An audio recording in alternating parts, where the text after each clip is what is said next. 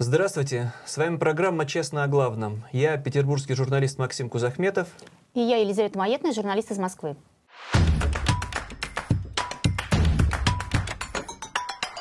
Ну, одна из важнейших новостей минувшей недели – это опять ядерный шантаж, угрозы применить ядерное оружие, но в совершенно необычной форме – Тут, конечно, удивительную роль сыграл Сергей Шойгу, министр обороны, который стал звонить просто всем подряд, кому мог, да, своим коллегам за рубежом, и уверять их, что Украина делает какую-то секретную, так называемую грязную ядерную бомбу для того, чтобы взорвать ее, а свалить все это э, на русских, соответственно, ну, на Россию. Ну Можно да, ли верить? Ми- министр обороны выглядел очень нелепо с этими звонками. Зачем-то зачем это все показали. Ну. А дальше было еще хуже. Дело в том, что Дальше Министерство обороны России и, а следом за ним кремлевские пропагандисты распространили фотографии, которые якобы доказывают о том, что киевский режим как раз эту грязную бомбу атомную изготавливает. Оказалось, что это не просто грубая подделка, а просто эти фотографии, многие из них сделаны в России. Ну, например, Минобороны опубликовала пересказ брифинга начальника войск радио, радио, радиационной, химической и биологической защиты генерала-лейтенанта Игоря Кириллова, который, как и многие другие российские официальные лица, утверждает, что Киев э, якобы делает эту грязную бомбу. Так вот, а, для того, чтобы, конечно же, устроить провокацию и обвинить Нет, в этом Россию. Все, конечно же, на Россию. Больше Понятное нечем дело. заняться. Ну, в общем, в чем там были разоблачительные фотографии? Следим, как говорится, за руками. Значит, э, ну, например, два кадра, которые значит, подтверждают эту киевскую версию, были подписаны как научные исследовательские реакторы, которые якобы, якобы находятся в распоряжении Украины. Все бы ничего. И все бы ничего, если бы на одной из этих фотографий не была Белоярская атомная электростанция, расположенная в Свердловской области, а на другой Новосибирский завод химконцентратов ну, внутри них, да, там всякие помещения, где действительно... И, в общем, легко можно это было опознать, что, собственно, сразу было сделано. Но и это еще не все. Да, потом смотри, на фотографии, которая была подписана как Харьковский физико-технический институт, был изображен российский реактор, расположенный в Петербургском институте ядерной физики. В моем родном Петербурге который там еще смешнее с этой фотографией. Дело в том, что фотография как раз посвящена была тому моменту, когда Путин в удаленном доступе и э, запускал там эти процессы экспериментальные. Но теперь эту фотографию выдают как доказательство того, что украинцы, конечно же, собираются вот-вот доделать свою ядерную бомбу, взорвать ее, свалить все на Россию. С кем да, приходится... И иметь и, дело. Да, слушай, еще очень прекрасно, что они использовали художественные фильмы, кадры из художественных фильмов, э, репортерские снимки из Нью-Йорка после теракта 11 сентября. 2001 года. А доказательства-то, ну ладно бы там на российскую аудиторию, это же доказательства, которые предъявляют э, Западу, как ни в чем Ну, надо как-то тщательнее работать, так нельзя, конечно. Ну, с пропагандой я поражаюсь, конечно, таким промахом. У Путина такая отлаженная, отработанная система пропагандизма. Вот, кстати, например, что тоже невероятное совершенно событие, размах пропаганды фантастический, что у людей в головах невероятно, и вдруг, неслыханное дело, один из ярких пропагандистов, Антон Красовский, уволен. Может быть, он, э, может быть, он войну осуждал? Нет, Антон Красовский не уволен. Сотрудничество с ним было приостановлено. Мы не знаем. Может а, быть, да, его, да, может быть его приостановили на час, а может быть вообще на минуту, а может быть ни на секунду его не приостанавливали.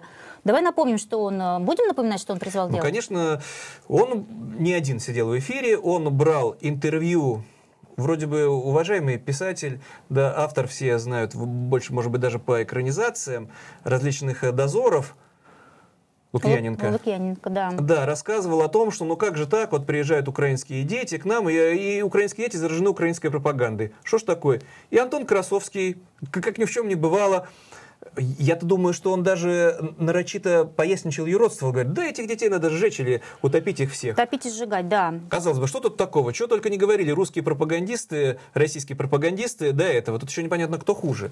Лукьяненко или все-таки Красовский, который и до этого там витийствовал, юродствовал. И вдруг, как это зло шутят, из гестапо уволили за особую жестокость. Что да. такого Красовский сказал? Что такого еще не звучало в эфире у этих пропагандистов? В общем-то, он цитировал сам себя и других э, таких же товарищей. Я считаю, что мы припомнили непростое его прошлое. Совсем недавно этот человек, который теперь, кстати, защищает традиционные ценности, публично говорил о том, что «а я ведь э, гей». Ну ладно, он же был председателем предвыборного штаба у Ксении Собчак, яркой оппозиционерки, которая выступила смело против Путина на президентских выборах. Приезжали к нам в мой родной Петербург, выступали, клеймили позором этот режим, а потом Красовский, как ни в чем не бывало, работает э, у Симоньян. Может, за это ему припомнили. Нет, ну давай как бы Ксения Собчак -то тоже стала героиней этой недели. Сначала задержали коммерческого директора э, Кирилла Суханова, который работал с Собчак, и экс-главредактора журнала «Татлер» Ариана Романовского. Их обвиняют в том, что они вымогали у главы Ростеха Сергея Чимзова 11 миллионов рублей. Они оба арестованы.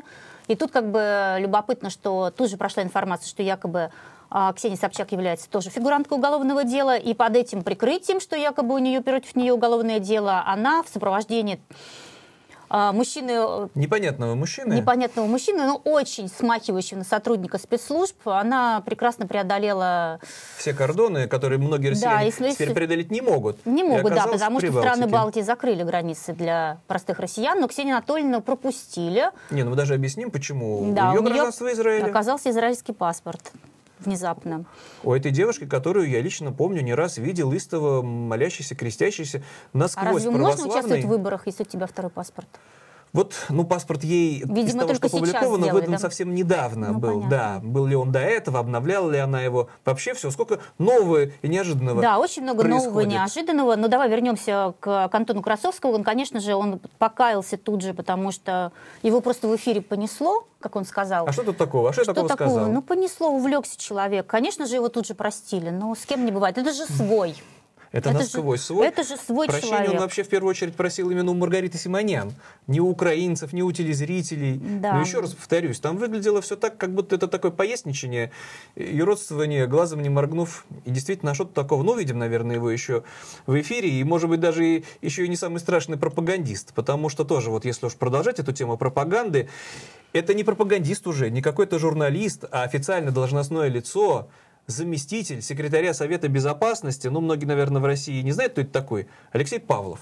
Ну, Какой-то да. вот такой ответственный чиновник. Интервью дает в аргументы и факты. Вот кого понесло. Вот кто стал рассказывать, что все, да на Украине, где там центр хасидизма, центр вот этих вот особенных религиозных течений еврейских. И давай там все, вот весь этот, все это мракобесие средневековое пересказывать. Про то, как вот они и что, как они планируют.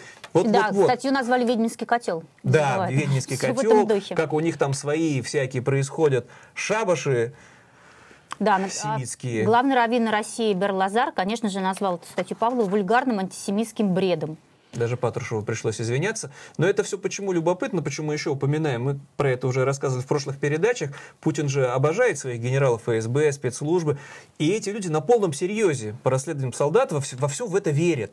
Вот им хочется найти какой-нибудь священный грааль, чтобы управлять миром через вот какие-то тайны, через какие-то секреты. И все это, кстати, было в Третьем рейхе и у Гиммлера, в чем вот еще сколько параллелей, поэтому удивляться не приходится. В том числе к тому, что эти люди публично говорят, что вот про всю свою разруху в голове. Да, но ты имеешь в виду выступление председателя России, представителя России в ООН, да, Василия Небензи. Который... Еще один пропагандист вообще-то. Ну, оказался в такой роли, да. Он рассказал на заседании а, Совета Безопасности о готовящемся в США биологическом оружии. Против России. Ну, разумеется. Же. Ну, конечно же. Какое биологическое оружие еще нам приготовили? Ну, там, в общем, значит, был выдан патент на дрон, который может нести в себе зараженных опасными болезнями комаров, чтобы их выпускать на армию противника и, а лишать, и лишать ее боеспособности. Ну это, вот. это говорил, кстати, не Бензи не где-то в кругу там друзей, так приятелей, это вон. Это на заседании Совета Безопасности. Да, и рассказывает. Вот. Но когда он рассказал про своих этих боевых комаров, он умолчал, что вот этот, этот американец, э, Калберт, его фамилия, также запатентовал, очень, кстати, много интересного, пулю, которая вызывает инсульт, ездящий по рельсам вертолет, раскладное копье, это очень-очень важно, раскладное очень, копье. Очень понимаю, куда его применять. Всегда пригодится в быту. Запечатывающий глаза пистолет. А вот то, что нам точно пригодится, инновационный мешок для трупов. Да, это И подумала о женщинах, подборки для женской груди. Молодец. Так почему же Небензи на это не обратила внимания? А я думаю, остальные все патенты тоже скуплены. То есть вот один Просто это не все афиширует. Да, на полном серьезе, про комаров. А про подпорки для груди, видите ли, И инновационный мешок для трупов. И этот человек, лицо России в Нью-Йорке в международном сообществе. Ну, надо перейти... Ой от этих ироничных тем к более драматическим, потому что война против Украины продолжается, и несмотря на то, что Россия терпит поражение, отступает, но тем не менее у нас же есть э, истинные руководители, кроме Путина, правда, почему-то. Главное, это Кадыров и Пригожин, которые все храбрятся, что-то нам обещают. И здесь вот тоже сравнительно недавно газета «Вашингтон-Пост» опубликовала материал о том, что нашелся в окружении Путина человек, который пришел и в лицо ему сказал, да, мы смелый воюем человек, не... который... Смелый человек, мы воюем неправильно, так воевать нельзя.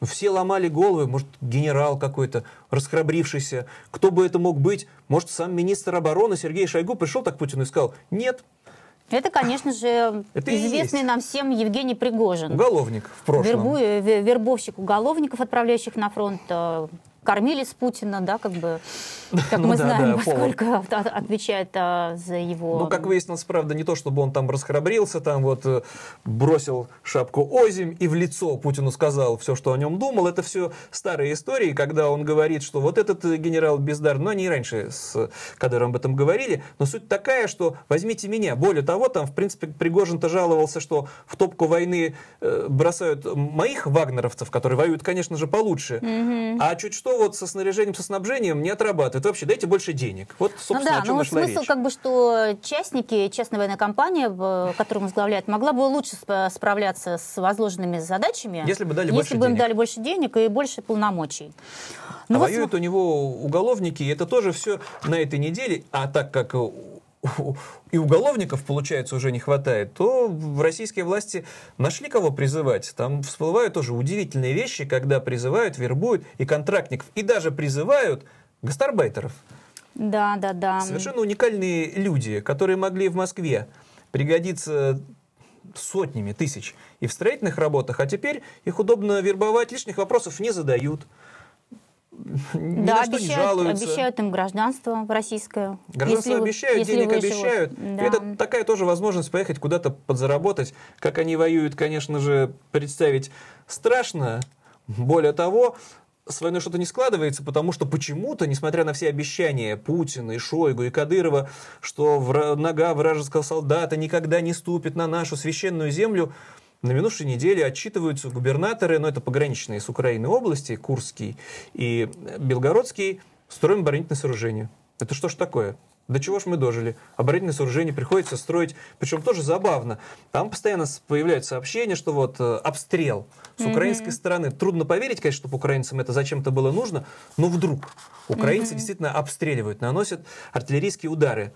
Но то, чем занимаются губернаторы, это строительство противотанковых рубежей как во время Великой ну, Отечественной главное, Второй мировой главное войны. Главное что-то делать, показывать народу, что мы не сидим сложа руки. Нет, там я... все эта тема, чтобы война народная стала. Да, да, да, она должна коснуться каждого. Слушай, я знаешь, что хотел добавить э, по поводу Пригожина? Вот и Пригожин, и Кадыров э, про которых мы с тобой рассказываем каждую неделю, на самом деле публично э, ругали генерала Лапина. Он э, руководил э, российской группировкой Ругали. Бездарем его называли. Генерал-полковника Да. да. Обидно не то, что Лапин бездарь, а то, что его покрывает наверху руководитель в Генштабе. Это вот ну, Рамзан, Ка- Рамзан Кадыров не скупился на эпитеты. И будь моя воля, говорил Кадыров, я бы разжаловал Лапина до рядового, лишил бы наград и с автоматом в руках отправил бы на передовую смывать кровью позор. Ну так вот, на этой неделе, по сообщениям многих СМИ, нескольких... Для начала генерал... по сообщениям самого Кадырова. Генерал Лапин, да, генерал Лапин, в общем, отправлен в отставку. Кто-то утверждает, что он сам написал заявление, другие пишут, что это Минобороны традиционно молчит, не подтверждает, не опровергает. не подтверждено. Вот, на сайте Минобороны Лапин по-прежнему значится командующим ну, командующим округом, один из командующих. Командующим округом, да. Непонятно, но теперь вроде Суровикин среди них главный. Когда мне понравилось, знаешь что, Максим, мне понравилась э, реакция на эту новость э, таких провластных блогеров, которые, ну, э, так, так называемых этих провоенных блогеров, которые сказали, а что они Лапина ругают? Он, он точно не хуже остальных. Ну, нет, там ну, сплошные бездари. Ну, я даже от себя... Ну, нет, что он не хуже других российских э, генералов. Если мы тогда верим и Пригожину, и Кадырову, получается, что там бездарь на бездаре. Нет, то, что Путин окружил себя бездарями, это очевидно. Как человек трусоватый и завистливый, он, в принципе, не мог пережить, даже если человек может быть верный, но вдруг он повыше ростом, более талантливый, помоложе, уже неприятно. А если он еще и какой-нибудь амбициозный, так он тебя подсидит. Поэтому Путин должен окружить себя полными ничтожествами. То, как они воюют, мы видим. Странно от них ждать другого результата. Но при, пригодится ли Путину увольнение Лапина, не подтвержденное. Но я считаю, ничего не, не поможет. И Суровикин его не спасет. И вся надежда у наших властей, опять, как и сотни лет назад, как все это средневековье, на чудо какое-то, чтобы вот разверзлись небеса, и воинство небесное пришло к нам на помощь. И приезжают на фронт приезжают вот смотри, да, вот тоже прекрасная, представители РПЦ. прекрасная новость. Уфимский протерей Виктор Иванов приехал в Украину в зону боевых действий для поддержки российских солдат. И знаете, знаешь, что устроил-то? Ну, это, понятно, это он же там хотел история. шоу устроить с крещением, ну как, да. там, с самовением. Ему, ему надо было превратить просто простых воинов в воинах Христовых, да, вот как бы небесных воинов. Они, и, соответственно, их покрестить. Но тазиков для крещения не было, котлов для крещения не было, а были пакеты для груза 200. Ну, для трупов. Для трупов, да. Непромокаемые, соответственно. Можно было их наполнить водой.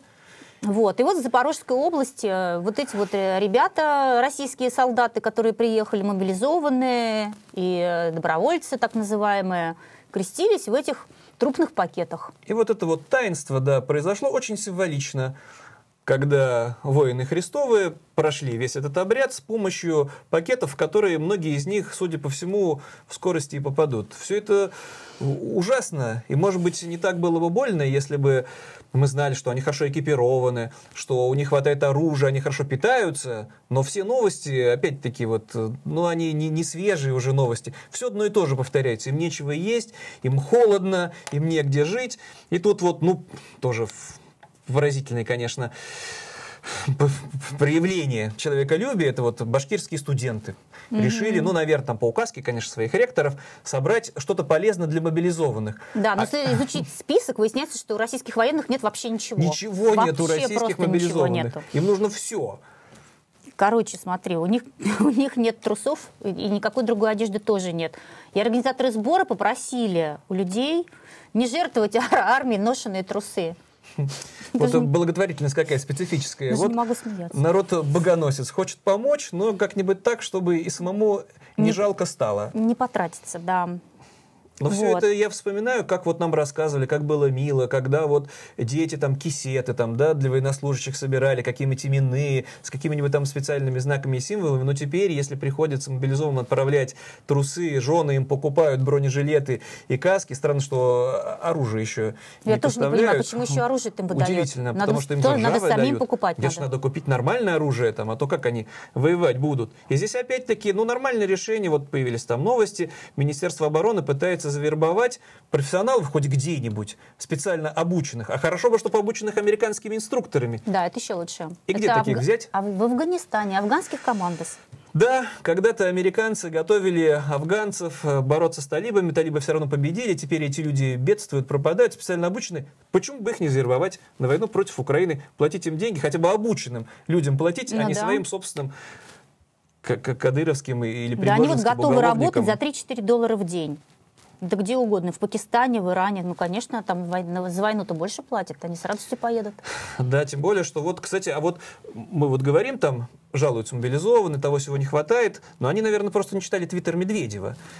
Еще да. одного нашего любимца, Дмитрия Анатольевича, экс-президент. Тут вот он ездил давеча с инспекцией по заданию Путина на танковый завод. Урал, знаменитый Уралвагонзавод в Нижнем Тагиле. Да, который никакой не вагонзавод, а танковый завод. Да, да, и да. там вот он расхрабрился, написал у себя всего как вот у нас теперь все будет больше в разы и танков, и артиллерии. Но там, конечно, прекрасное видео. Ну, давай вот посмотрим, как Дмитрий Анатольевич там с инспекцией.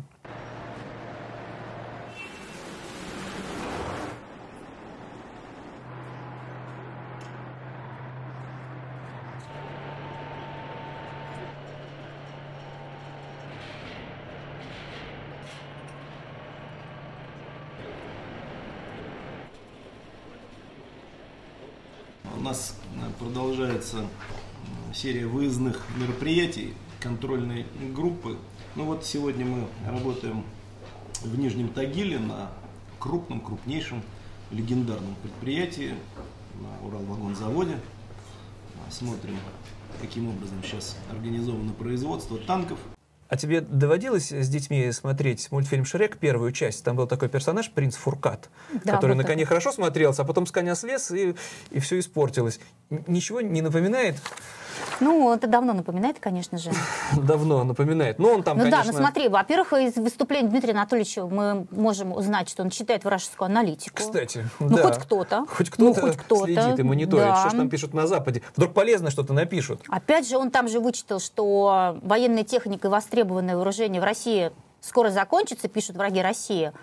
Потому что, типа, уже все истратили. Но мы э, регулярно про это рассказываем, потому что действительно там Вообще и английская разведка, и американская, там- это уже много раз говорили. Ну так вот, конечно же, Медведев э, сказал, что не надейтесь, злопыхатели противные. Танков будет И выпуск больше. вооружений и специальной техники кратно увеличивается по всем направлениям. От танков и орудий до высокоточных ракет и дронов. Ждите, написал Медведев. Ну, после этого успел еще там нахамить у себя Ну, в это его нормальное уже. Там недоумки, да, идиоты, там это понятно, он все. Но надо перейти тогда к другому герою, которого мы уже упомянули, без которого не обходится, который балует нас всегда какими-то дерзкими заявлениями. Ну, Да. это Рамзан Кадыров. Конечно же. Переживает ведь он э, за да, ну, успех. с- ну, слушай, ну, он все эти месяцы э, призывает усилить нажим на Украину. Слабо отвечаем. Мы слабо отвечаем. говорит. Что же такое? Ну, там опять все эти истории, что вот если в нашу сторону хоть раз украинцы посмели выстрелить, вообще непонятно, да? Мы на них напали, а они что же, сопротивляются, что ли? Тогда вообще все стереть с лица земли, чтобы знали, с кем имеют дело. Ну, непонятно, правда, кому это он говорит, потому что обстрелы украинских городов не прекращаются. А когда, кстати, вот тоже на минувшей неделе Украина пока не признала официально, но просто не на кого больше думать. Попробовала дроны, отправить дроны Камикадзе на российские корабли в Севастополе. Тут же в Кремле отреагировали. Это теракт. С какой это стати наши боевые корабли обстреливают? Если мы бомбим микрорайоны, жилые массивы в Киеве и в других городах, это там военные цели, там нацисты сидят. Но если Да. ударили по нашему боевому, боевому кораблю, нет, это безобразный терроризм. Там, наверное, украинские беженцы прятают, прячутся. ну, страшно представить, что там в головах у кремлевских пропагандистов, но немедленно отметим. Но Кадыров ограничился не только вот этими своими переживаниями, что что-то мы мало Да, Украину он, между бомбим. прочим, предложил выход из ситуации, чтобы, ну, хватит уже... Он, конечно, возмущен, можно его понять, э, тем, что в российской армии ничего нет, и что постоянно жалуются. Жены жалуются, мужья жалуются, видео одно, второе, пятое, десятое, но их просто нет конца. И что призывает э, Рамзан Кадыров? Говорит, а чего вы все ноете-то? Нужно просто забрать все, что вам нужно у солдат ВСУ. Давай посмотрим, да. Давай, это- у нас отличное это есть видео, запись. да. Салам алейкум. Приветствуем всех. Добрый вечер. Это опять я. Желаю сам всем дон мира, добра, чтобы все дон жили, не нарушая дон религию дон, обычаи, традиции, чтобы все сохраняли семейные ценности. Но самое главное, дон, хочу сказать, я люблю свою родину больше всего из всех. Дон. Но я не понимаю людей, которые дон, говорят, дон, что я люблю свою родину и готов отдать за нее жизнь. Дон. И когда наступает день, когда ты должен проявить свою любовь к родине, Дон, ты бросаешь его. Ты не бросаешь свою родину, ты бросаешь самого себя, Дон. Ты становишься ни- ни- никем. Призываю, Дон, в первую очередь, на чеченцев, Дон, и россиян, всех, Дон, чтобы мы любили и любя свою родину, Дон, сохраняли, Дон. Для любого верующего человека, Дон, жить лучше, чем в России, нигде нету места, Дон. Здесь свобода слова, свободно можешь молиться, строить мечети, изучать религию, Дон, изучать Коран. У нас частично объявили мобилизацию, Дон. И сейчас мобилизованные, Дон, снимает видео, это не хватает, то не хватает, автомат не хватает, там автомат старый, форма не та, Дон. Зато, Дон, у тех с той стороны, Дон, у наших врагов есть хорошее оружие, Дон. У них надо забрать, у них заберем, Дон. Мы не должны плакать, когда мы нужны Родине. Действительно, какое простое, понятное решение. Если вам не хватает оружия, бронежилетов, танков, так пойдите заберите у украинцев. Тем более, что у них оказывается все неплохое, у них все натовское. Хоть кто-то умеет и Мы не должны плакать, когда мы нужны Родине, когда мы нужны государству и президенту. Ну, там- Остатки, оставьте свои недостатки при себе. Не, он там все это еще говорил, что это он родину любит, и вообще он призвал к джихаду. Тут вообще все перепуталось. Вообще джихад это борьба с неверными. В целом русские, по-моему, в подавляющем большинстве православного Ну или вероисповедания. агностики. Ну, агностики. Так с кем воевать-то, если с неверными? Но там у Кадырова как-то все нормально совмещается, и там ну, тоже слушай, цели его... и задачи меняются уже, я не знаю, чуть ли не каждую неделю, поэтому Но его уже как-то по-своему удивляться- тоже несет периодически, это под конец недели, там он тоже еще с одним приходится. видео. Он все записывает на видео, чем Ну хорош, да. писать, может, не умеет. Так вот, он там э, рассказал, что, оказывается, этот 1200-километровый фронт Мгм.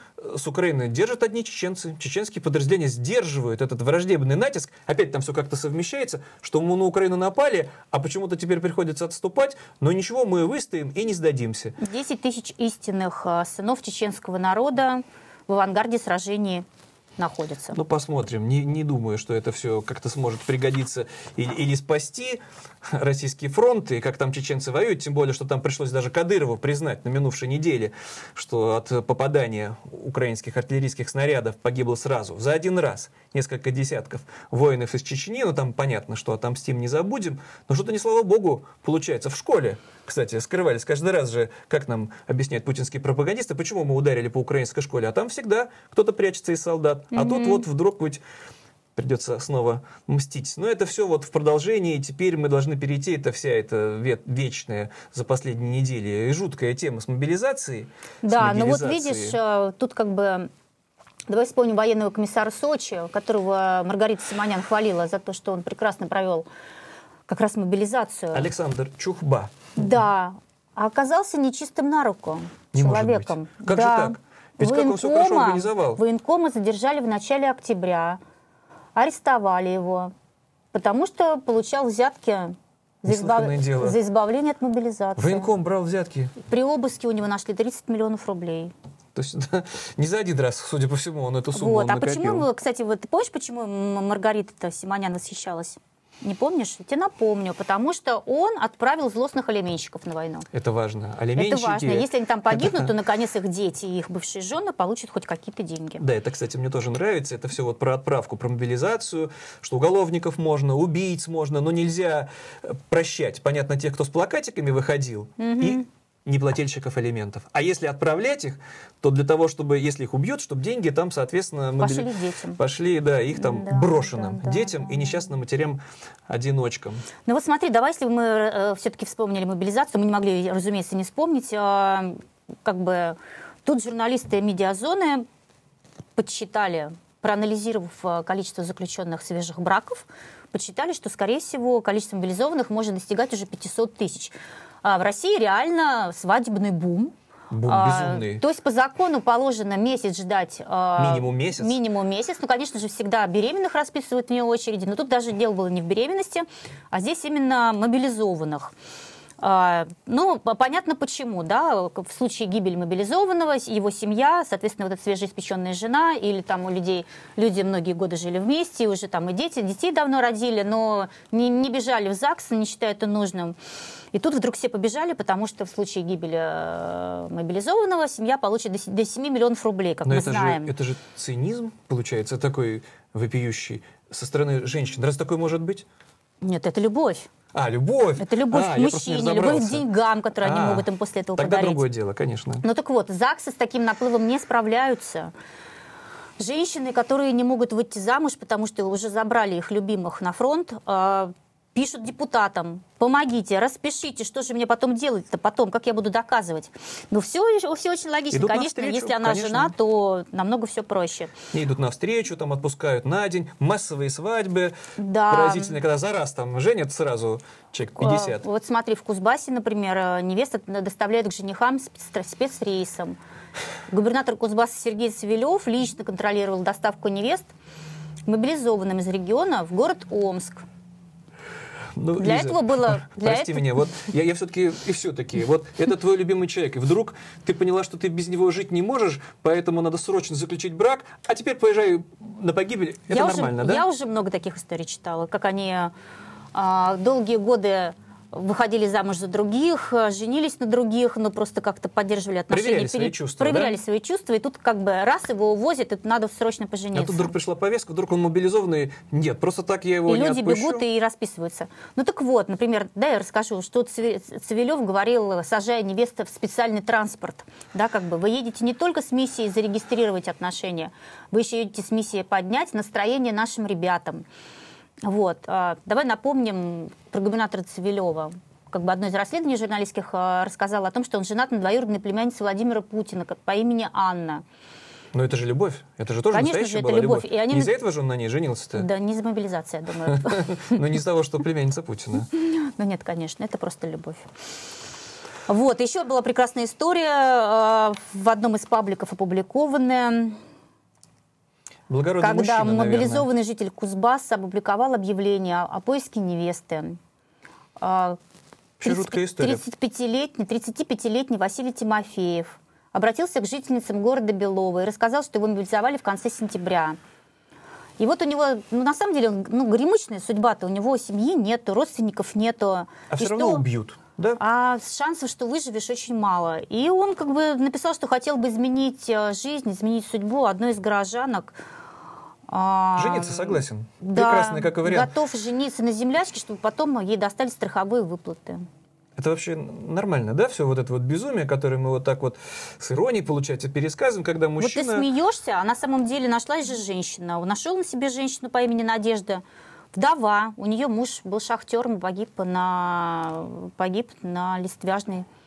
Что уж там шахте. погибать за, за просто так холостому, если причитающиеся деньги могут достаться у- у- Очень хороший мужчина. уже в женщине, которая была и до этого вдовой. Какой благородный поступок. И все бы ничего, если бы они ехали все с просветленными лицами и принимали бы смерть как божий дар, ничего подобного. Опять на минувшей неделе эти мобилизованные, несмотря на то, что Кадыров их упрекал, записывают жалостливые видео, Холодно, голодно. Ну давай посмотрим. Это вот теперь мобилизованные из Башкирии, Из Башкирии, записали да. видео.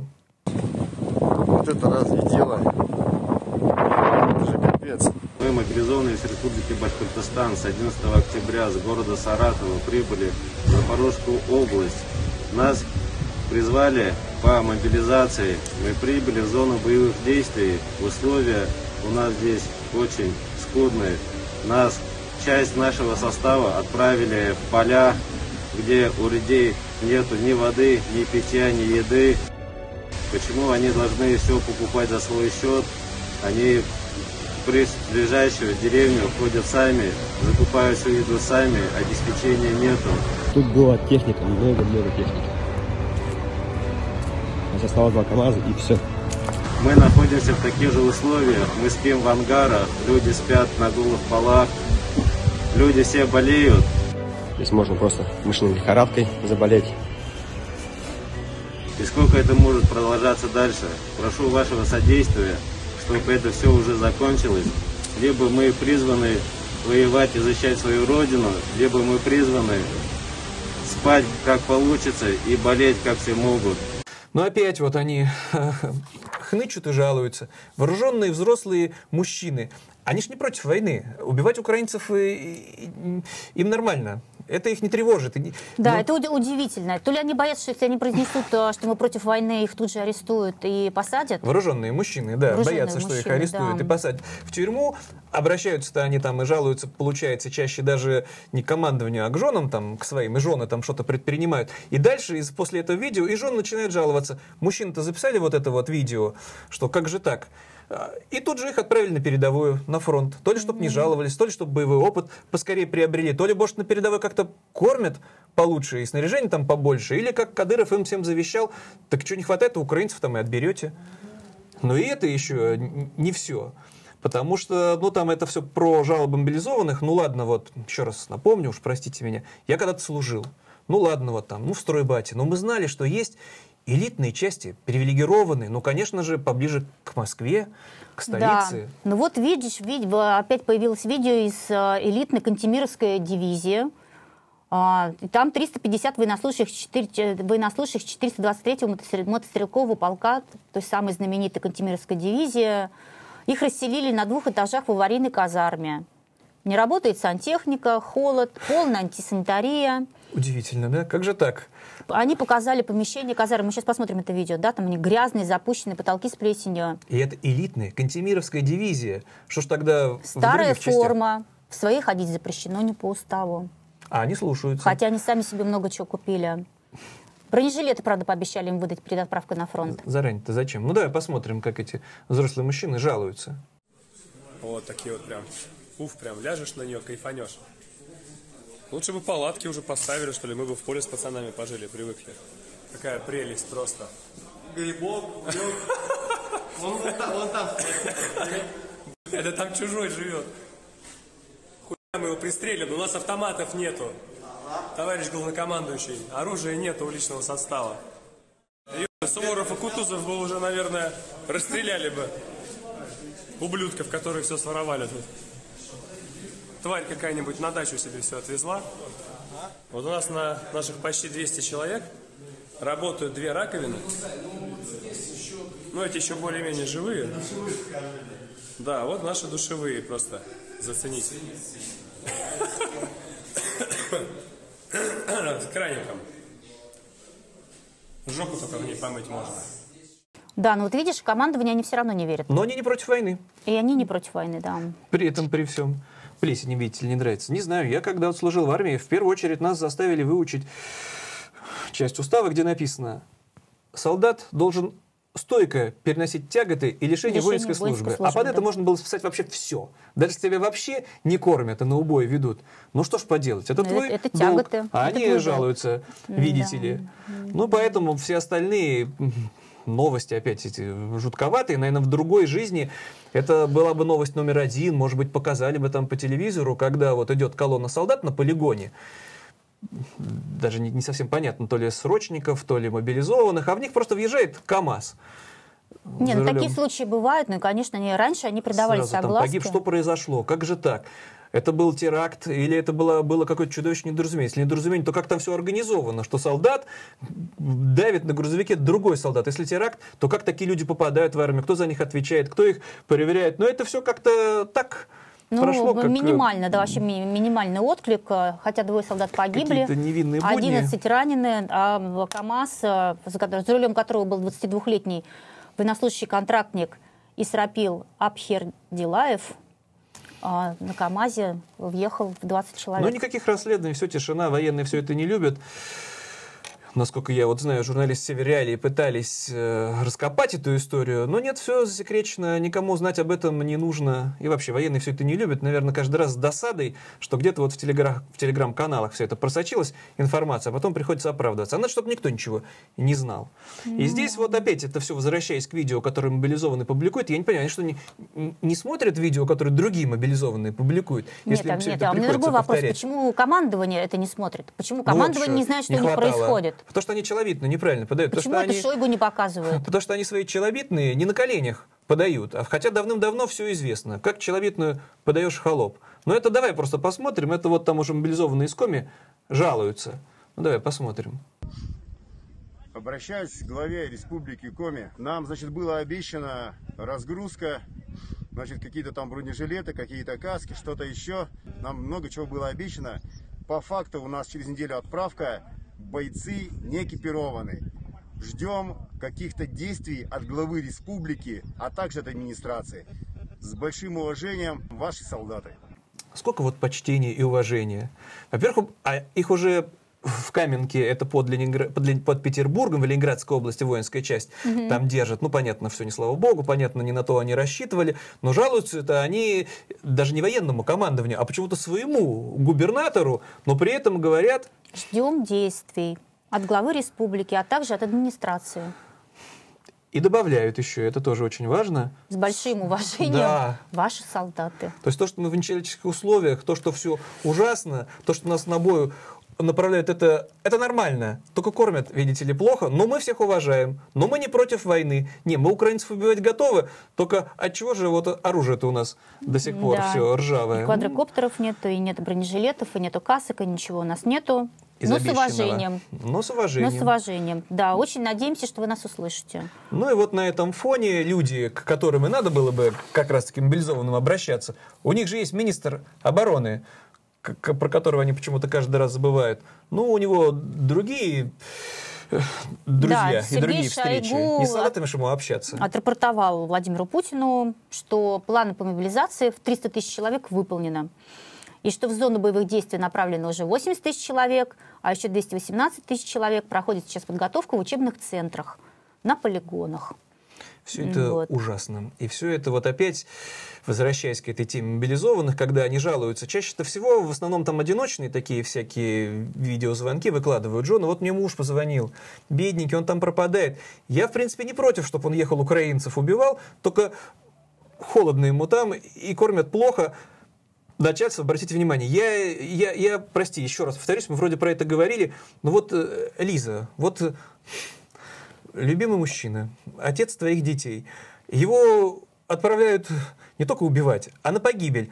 А ты переживаешь только, чтобы у него теплая одежда была с собой. Это единственное переживание вот у российских женщин. Они больше ни о чем не переживают. Они не могут вот вцепиться в него. Никуда не пущу. Сиди дома, гад. Как же Ну, так? Ты же знаешь, что тысячи, да я не знаю, миллионы, но многие российские женщины поддерживают спец- спецоперацию. А те, кто не поддерживает, они своих мужчин уговаривают уехать. И вот ты знаешь, есть хорошая новость. То, что росси- россиянину оказалось плохо, а, например, в Армении оказалось хорошо.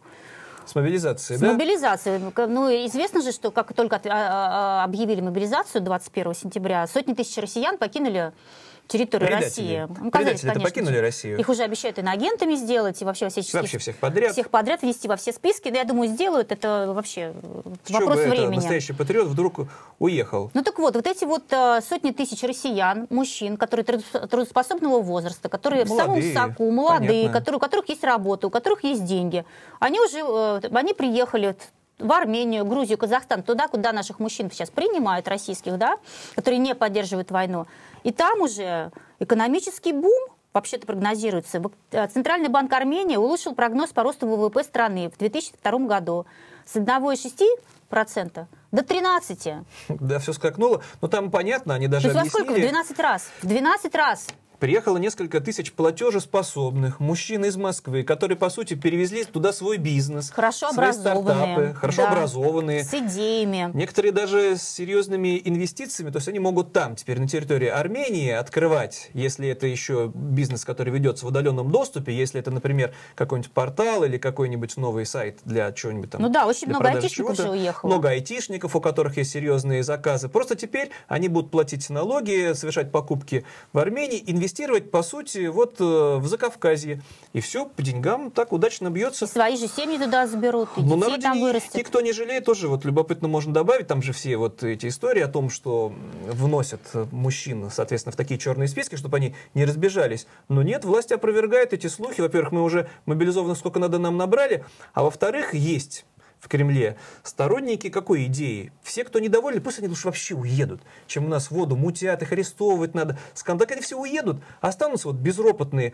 послушные или Ну да. гастарбайтеры, и все, и заживем. И никто вот воду мутить не будет. Переживать не надо. То, что уехали там богатые, то, что уехали самые умные, нам они не нужны. Нам в России от них один вред. Нам нужны Ну, послушные, У не нынешнего. задающие лишних вопросов. Кремля. Поэтому вот, э, а остальные новости, вот, э, ну теперь уже во внутрироссийскую повестку, да. Не, ну это как? Это все-таки международная была история. П- Пресс-секретарь президента Путина заинтриговал, сказал, что обязательно надо сегодня слушать э, речь Владимира Путина на Валдае. У него будет серьезнейшее выступление, оно будет Историческое, историческое, как обычно, да.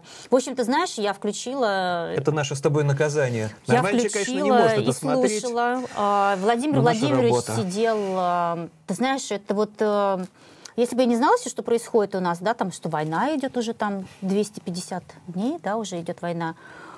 Ты сидел человек милейший просто. Это не он начал войну, а на нас напали. Понимаешь, как бы.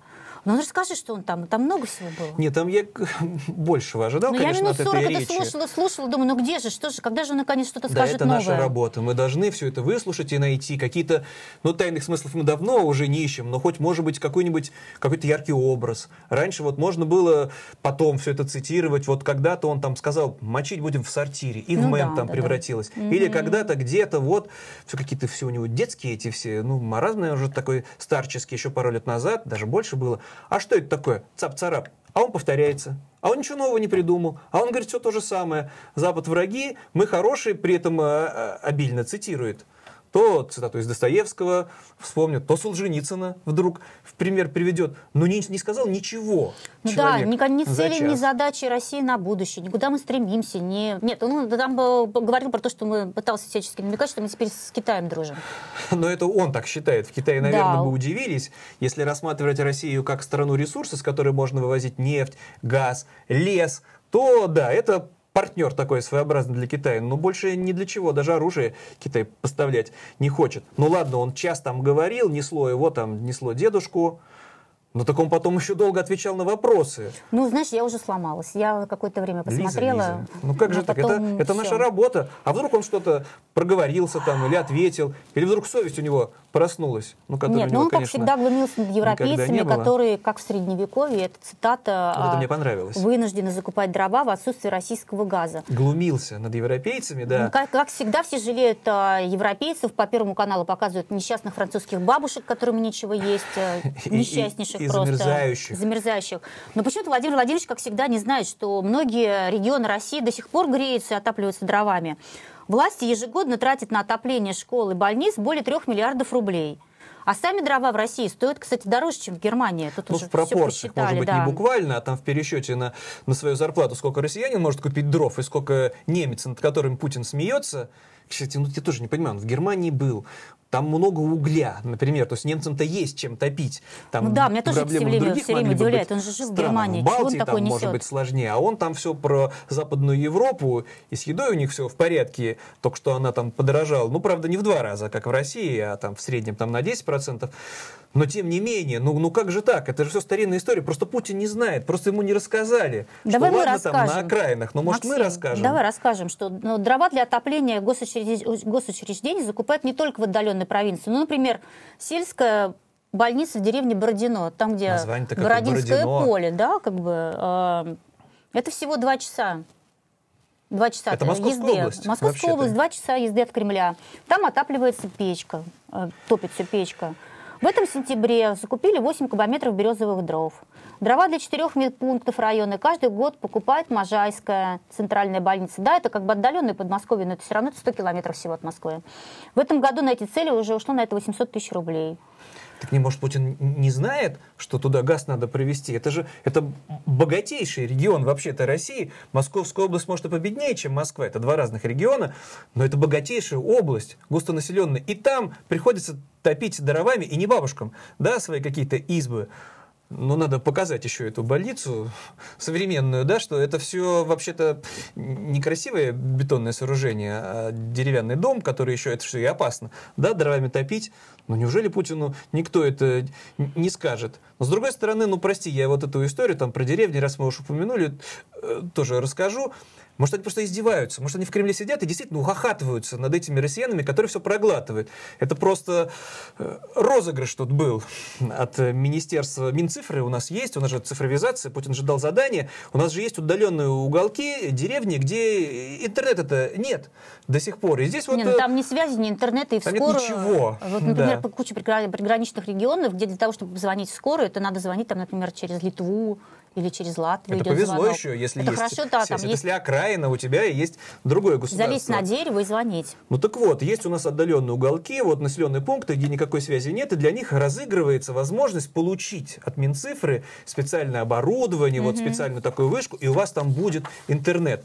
Только надо подать заявку в электронном виде, а потом участвовать в онлайн-голосовании. Из своей деревни, где нет интернета, никакой связи нет, надо принять участие в назначенное время в интернет-голосовании. Если все правильно сделаешь, то у тебя будет интернет. Да, Нормально? Еще, еще, еще одно что там должно быть э, жить от 100 до 500 человек. Где Ну, они если такие меньше, если меньше 100 Где человек, они уже такие не деревни деревня, кому найдут? она там Слушай, нужна? давай с, с газификацией все-таки мы Владимиру Владимировичу расскажем и тем, кто ему докладывает, что 9 регионов э, России газифицированы менее чем на 5%. в газовой державе, Газовой могущественной, которая в страхе, как Путину кажется, держит всю Европу, оставляя ее без газа, цены на которые, кстати, вот стали снижаться. Тут вот Путин должен быть недоволен. Не срабатывают все его эти Ну, методы да, шантажа. таких, конечно, цифр нет ни в одной стране Европы. Да То нет, есть конечно. вообще шутить про средневековье Владимир Владимирович должен был не о странах Запада, а о нашей несчастной России. Ну, он как будто бы и шутит, как я сказал, просто так своеобразно. Может, он и не отличает, может, он не разбирается, может, он не знает, что есть еще Россия за пределами Садового кольца. Ну так вот, ну если уж продолжать все эти темы про издевательство системы власти, созданной Путиным, вот э, мы с тобой там в программах не раз там упрекали правосудие, да, у нас. Оно же вот если ты вдруг стал обвиняемым, то это все. Это у нас не бывает оправдательных приговоров. Мы были неправы. Просто Оправдательные приговоры есть. они но есть. В определенных э, регионах и по определенным поводам. Но если вот э, соответствовать формуле своих не бросаем, только вот в очень узком таком вот смысле своих, если ты полицейский и в судебной системе, ну это судьба конкретного человека, Регион Дагестан. Человек полицейский. Мать его была Пенсионер МВД. С- судьей. Ну да, еще пенсионер, значит, у него и пенсия неплохая. Ну, напомним, там, это же повышает пенсионный возраст всем, всем обычным, маглам повышает пенсионный возраст. А если ты в полиции, в Росгвардии, ты в 40 лет уже можешь выходить на пенсию, на повышенную, и дальше жить свою жизнь э, за счет других вот ни в чем не повинных людей. Ну так вот, э, вообще жуткая история. Тагир э, Вила- Вилагаев пришел и убил бывшую жену, зверски вообще убил. Замотал в ковер и ушел. Ну, проходит какое-то время, уж простите за подробности, те, кто нас слушает, ну, там, Там запах 12 трупный суток вообще. прошло, пока Жуть, уже запах соседи пошел, да. заподозрили неладное, ну, приходит там полиция, труп женщины, его нашли. И он признался. Да, вот, Да, написал явку с повинной. ну, явку с повинной он сразу не написал, Ну, он сразу пришел потом, в полицию, да. бы, а потом уже, когда все на нем сходится, а потом суды, а потом суд э, встал на сторону обвиняемого. Не, ну явка с повинной есть. Убийство написали в состоянии аффекта. Ну, конечно же, женщина довела бедного А человека. мы знаем, как жены-то доводят бывших А главное, мужей. жену ты уже не спросишь, бедную. Да, так и тем более ее все равно нет. А зачем мужчине судьбу ломать? Оправдали, И срок- отпустили. И тут же срок давности уже исчез. А тут еще как-то так все удачно. Я-то думал, что за убийство нету срока давности. Фильм Есть, такой конечно смотрел же, есть. без срока давности. Но оказывается, в отдельных случаях Жен есть. бывших убивать можно, оказывается.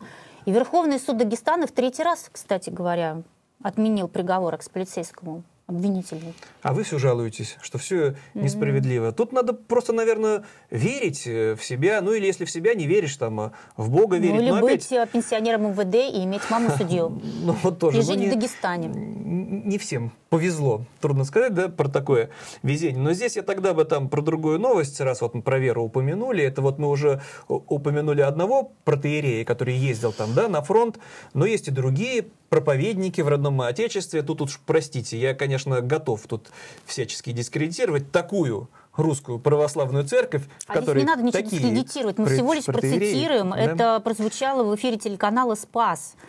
Оскорблять а, чувства верующих, да? Кому-то да, можно? что женщинам было бы проще расставаться со своими там мужьями, сыновьями, если бы они больше рожали.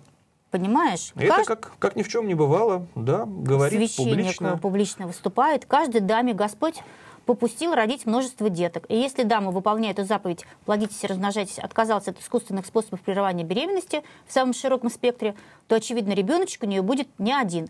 А значит, ей не так больно. и Конечно, не страшно. жалко. Если у тебя пятеро сыновей, так двух-трех убьет, и Будет не жалко. с ним расставаться, пусть даже на время. Ну вот, вот такое... Протеерей Михаил Васильев об этом глазом не моргнув, самому-то рожать не придется. Вот да. Кстати, что это такое? да. Что это? Жалко, что ли? Нарожали бы мальчиков, и, и не жалко было бы их на фронт отправлять. Тут, правда, я не знаю, как он Путину это объяснит. Чего у Путина тогда две дочери? Ну, официальных, во всяком случае. Ну. Почему у Медведева один сын? Что это такое? Почему так мало У рожали? Шойгу одна дочь. Что-то раньше им протеерей, я, судя по всему, так понимаю, судя по всему, не рассказал им. Они сами не знают, кто из них многодетный, вот, вот из этих вот властителей, кто из них там побольше сыновей нарожал, а теперь вот чтобы они все на фронт пошли. Вся вот эта вот И жизнерадостная чтобы, золотая было не, ж- и молодежь. чтобы не жалко было с ними И чтобы не жалко было, и говорит, ну ничего страшного, у меня же запасной там Не больно и сын не есть. страшно. Я тут на всякий случай напомню, если кто-то, может быть, не в курсе, Тут протеерей, может быть, даже опирается на славное прошлое, ведь и правда, мобилизация-то в Российской империи впервые была объявлена только после отмены крепостного права, когда там все эти реформы произошли. Это уже вторая половина 19 века. И действительно, не призывали единственного сына в семье. Как счастлива жила та имперская Россия, что если в семье один сын, то его точно призывать не будут. И вот протеерей, видите ли, все об этом переживает. Правда, непонятно, как он сам готов помочь там исправить всю эту ситуацию. Ну, надо будет за ним последить, посмотрим. Если у него сыновья отправили его Потому что пока что Он получается, если мужчины, как мы упомянули, если они не хотят воевать и не удается их поймать в военкоматов, или они не хотят дожидаться, пока повестка здравомыслящие мужчины, они вынужденно покидают страну. И здесь вот там э, фантастические вообще цифры. Это вот Министерство уже иностранных дел в Грузии отчиталось, что в страну прибыло Внутренних больше... дел. Внутренних дел, да. Больше 100 тысяч мужчин из России. Молодых, как правило, трудоспособного возраста, ну, другого там и не может, ну, быть и не может, если они спасаются от мобилизации. И ничего. И это Грузия, на которую Россия уже нападала, с которой была короткая война. Россия еще поддерживает э, Абхазию, там тоже отделившуюся территорию от Грузии. И грузины принимают. Вот этих да, вот и, и заметь россиян, которых они приняли в четыре раза больше, чем украинцев, которые бежали. Да, парадокс. Вообще украинцы бегут от войны, от настоящей войны, которая пришла в их дом, и украинцев в Грузии в четыре раза меньше, чем россиян, которых пока вообще-то всерьез эта война, ну так вот в буквальном смысле, да, чтобы там бомбили, взрывали, уничтожали, чтобы у тебя не было электричества, не затронуло. В Москве, в Петербурге работают рестораны, перебоев с электроэнергией нету, дискотеки проходят, праздники, концерты. А такая вот э, поразительная история. Ну и если уж там заканчивать, э, это вот такой тоже черный юмор получается. А как же вообще Россия собирается побеждать, если здоровые умные мужчины уезжают, если тем, кого мобилизовали, ничего не хватает? И тут есть ответ. Как сейчас запретим гей-пропаганду? И тогда-то уж точно победим. Да, закон этот прошел уже в первом чтении, и, в общем-то, а- а- а об ЛГБТ детям запрещено даже просто Ладно, детям, так и взрослым запрещено о теперь знать. Просто. А то узнаешь, что есть такое вот ЛГБТ, геи, и все, и заразишься там этим всем, Да, да, по да. мнению наших законодателей. Там единогласно, конечно, там вообще Не, уже ну, по-другому и не бывает. Ну да, а да, на да. этом фоне вот э, репрессии тоже безумные. Ну да, вспоминаем Антона Красовского и смотрим то, что произошло в Омске.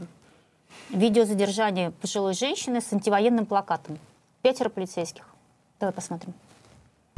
Вот такая толпа на одну бабушку. Это нормально вообще? Да, да. Это ужас какой-то. Вот они не имеют права одного человека. Пятеро на одного. Да, пятеро на одного. Это ужас какой-то. Это самое в YouTube. Не переживайте, видео есть, как бы будет приобщено к административному этому, никуда не денется. А при чем здесь это? Пять здоровых, крепких, мордатых мужиков набросились, по сути, да, на одну бабушку. Они не на фронте. Они почему-то добровольцами никуда не поехали. Вот она, опора режима. Вот эти сотни тысяч здоровых людей, которые в 40 лет могут уже уйти на пенсию, у которых все в порядке с выплатами, которым ни о чем не надо переживать. И с кем им теперь приходится бороться? Да, Вот э, с бабушкой. женщины, которая вышла с плакатом «Матери, остановите войну».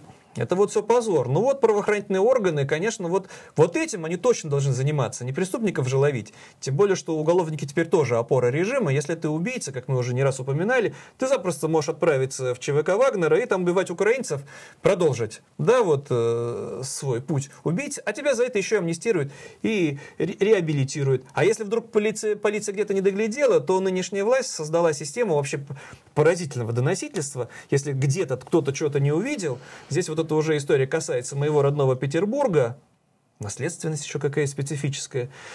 Есть у нас э, такая тоже Мизулина, печально знаменитая Елена сенаторша, Мизулина, да. за все хорошее, которая там, конечно Которая же, очень долго возглавляла комитет ценности. Да, ну так вот, по но у нее есть женщин и дочь, детей, да. И Есть Елена Мизулина, дочь. Который написал донос. О, Господи. А донос-то на кого? Может, на преступника, ну, на убийцу, на казнокрада какого-нибудь? Нет ничего подобного. На рэпера Федорова, Оксимирона, да. который больше известен под своим ником Оксимирон, который, видите ли, в песне «Ой, да», снятый в моем родном Петербурге, с узнаваемыми экстерьерами, э, упомянул, Ингри будет свободной, но Ингри это вот историческое название региона, а это все, это сепаратизм, а это призыв к распаду родного отечества, куда смотрит прокуратура, донос, немедленно там вмешаться, арестовать. Вот этим надо срочно заниматься. Вот это более важные дела, чем мобилизованные, чем война с Украиной, чем гибель сотен людей. Ну, еще раз повторюсь, и через доносы еще все это. Да, ну давай все-таки я поправлюсь. А, Екатерина Мизулина а, зовут э, главу Лиги безопасного интернета. Она как раз вот дочь сенаторши Елены Мизулиной. Да, Я простите. оговорилась, да. Да, тут с наследственностью все. Да, главное не перепутать. А в то же время ябло, яблоко от яблони не то, что далеко вообще никуда не упало. Но и здесь вот, э, раз уж Путин опять, вот э, судьба Отечества, да все не так плохо. Вообще-то, может быть, кто-то упустил. Есть у России союзники. Не все, наверное, на карте найдут эту могущественную державу, Гвинею, Бисау. Прибыл таки к нам с дружественным визитом лидер этой страны Мне очень. Умару Сисоку Эмбало. У него была замечательная речь. А, Мы не можем покинуть Россию в ситуации кризиса. Приехал спасать Россию. Приехал спасать, да, Это президент. беднейшая страна, если кто-то не в курсе. Одна из беднейших стран Африки, Гвинея, Бисау. Чем же он, э, с чем же он пожаловал-то? Подожди, позиция Африки в данном контексте показывает в действительности, что очень важно, что Россия несет для мира. Да, да, несет свет и просвещение, конечно же. Ни разрушения, ни войну, это не ни бомбы, погибель. да, это не смерть. Откуда а- этот, ну, из Африки приехал человек, тоже, простите мне этот расизм, эту иронию, но прибыл-то, как выяснилось потом из диалога, зачем? Он попросил военных кораблей, когда-то при советской власти вот отдавали, бесплатно причем, бесплатно, а у вас там все равно украинцы, наверное, все потопят, так Ну да. пока дроны Из украинские не взорвали, туда, в Гвинею так отдайте нам, а нам они пригодятся, может, на металлолом сдадим подзаработать. Но там, правда, есть запутанная конспирологическая версия, что Путин все что-то хочет передать на словах Зеленскому, потому что после этого Мгм. лидер из Гвинеи Бисау поехал в Киев, что-то такое должен был секретное сказать. Но это, наверное, безумный мир Путина, который все вот хочет. Вы Не, ему ну, скажите и- там. ну или люди просто уже как бы э, конспирологи придумывают это, что Ну и тут вот пригодился президент беднейшей африканской страны, чувствовал себя в центре вселенной некоторое время этот э, упитанный человек. Ну и здесь вот, э, чтобы подходим там к завершению эфира, в Кремле это все не так плохо. Но мало того, что в Кремле, в Кремле как выясняется, начинают готовиться к президентским выборам. Очень оптимистично, кстати, люди смотрят. Понятно, что это будет только Владимир Путин. Понятно, что теперь за него должны проголосовать еще больше людей. И на выборы должны прийти еще больше людей. Там надо к этому ответственно подготовиться. И можно не сомневаться, что 150% из 150 пришедших процентов на голосование за Путина проголосуют. Но это все ничего, это мы с пониманием. Но тут другая любопытная новость. Может быть, кто-то подзабыл. 20 лет назад примерно в Африке, все, без Африки нам никак не обойтись, летчик Константин Ярошенко был арестован. Казалось бы, за что? в Кокаин. 2010 году, почему 20 А, лет 10 назад? лет назад, извините, 12 лет назад. 12 лет назад. Был арестован за то, что перевозил кокаин, а еще по по запросу США, по мнению там американского правосудия, еще и участвовал в незаконной торговле оружием. Да, ну все, конечно, понимаем, что он э, участвовал в интересах российских спецслужб.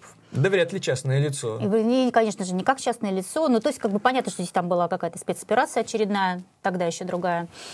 Вот. Его, Вагнера как еще? его арестовали, и 12 лет он... На самом деле его сразу после ареста уже пытались... Все время там его жена писала Акции письма протеста, разные. Как все Всё. несправедливо. Да, да, российский да. Все гражданин. время эту тему На поднимали. этом, в принципе, он и попался. Если бы действительно был бы какой-нибудь настоящий преступник, может быть, так бы из него и не вступались. Вот такая была волна протеста и Да, но его своего не бросили, да, спустя 12 лет его все-таки вытащили из этой тюрьмы. Но это ладно, бог с ним, как бы вытаскивают и хорошо. А теперь выясняется, что это какая-то тоже удивительная история. Всех этих бывших провалившихся шпионов, которых приходится еще и менять, да, там из Америки. Для этого приходится, правда, арестовывать каких-то американских граждан, чтобы потом их вот э, менять на своих преступников, да, настоящих. Так вот, э, ну ладно бы, ну хорошо, просто наградили бы где-то тайно бы, или какую-то пенсию назначили, или вот как там одна из этих провалившихся шпионок ток-шоу ведет на телевидении, да? Нет. Да, но, видишь, нашли, нашли, э, Нашли применение занятость. Константина Ярошенко, его включили в состав Общественной палаты России. Вот такой тоже А Путин объяснил. полуживой орган, полу, Ну, полумертвый. полубессмысленно. Нет, там не хватает истинных правозащитников. А действительно, вот этот э, летчик, он, э, если будет вступаться за права заключенных, он же будет понимать, о чем говорит. Он же сам побывал заключенным. Правда, в американской тюрьме, как он будет там сравнивать, как он там с инспекцией будет ездить к российским заключенным, и что из этого выйдет, мы, конечно же, увидим. Ну, вот такое вот опять все это кривое зеркало, опять все это кавкианство и все это безумие, и нет ему конца. Ну, давай уж, раз мы взяли себе за правило заканчивать какой-нибудь хорошей новостью. Хорошая новость, правда, такая очень специфическая Как на обычно. минувшей неделе. Как обычно. Да, прости. Но я посчитал, что это вот своеобразный такой специфический, конечно, симптом. Но, может быть, Да, в Владивостоке установят памятник Сталину. Решение об этом уже принято на заседании Совета по культуре и искусству. какой еще совет может принимать такие решения? По культуре и искусству. Кто еще может заниматься вопросом установки памятника кровавому, безумному людоеду? Чего уж там. Но это же искусство, это же культура, больше памятников. Это же вроде бы хорошая новость. Это же вот важно, чтобы мы увековечивали свою память, говорили каждый раз, что нет, а это же это часть нашей истории. Как же мы вот с ней вот будем вот так вот легко расставаться? Я каждый Да. раз, правда, хочу спросить, а если памятники Гитлеру в Германии будут ставить. Это же часть их истории. Как с такой... А было же и хорошее каждый раз. Ну и потом начинается Конечно, да. С этой Сталина. давай напомним, а, а, выступили, выступил Союз советских офицеров России. А спикер городской думы Андрей Брик э, поддержал. Ну, а дальше уже остальные тоже поддержали. Значит, шесть членов Совета проголосовали за, трое против, двое воздержались. Ну, вот видишь, здесь как-то вот не единогласно. Странно, надо переписать этих людей. Не единогласно, Что это да. такое? Ну, концептуально эту идею поддержали. В общем, есть что-то хорошее. На Дальнем Востоке, правда. Правда, в Москве памятник э, бюст Сталину стоит. Вот, пожалуйста, у Кремлевской стены. Хочешь, приходи, цветы клади. Если вот э, другой памяти у тебя внутри никакой больше не осталось, кроме как любви к людоедам, ну тогда и не удивляемся тому, что Что имеем, происходит. да, что происходит. Ну, на этом будем прощаться. С вами была Елизавета Маетная, журналист из Москвы. И Максим, Максим Кузахметов, журналист из Петербурга. До встречи через неделю.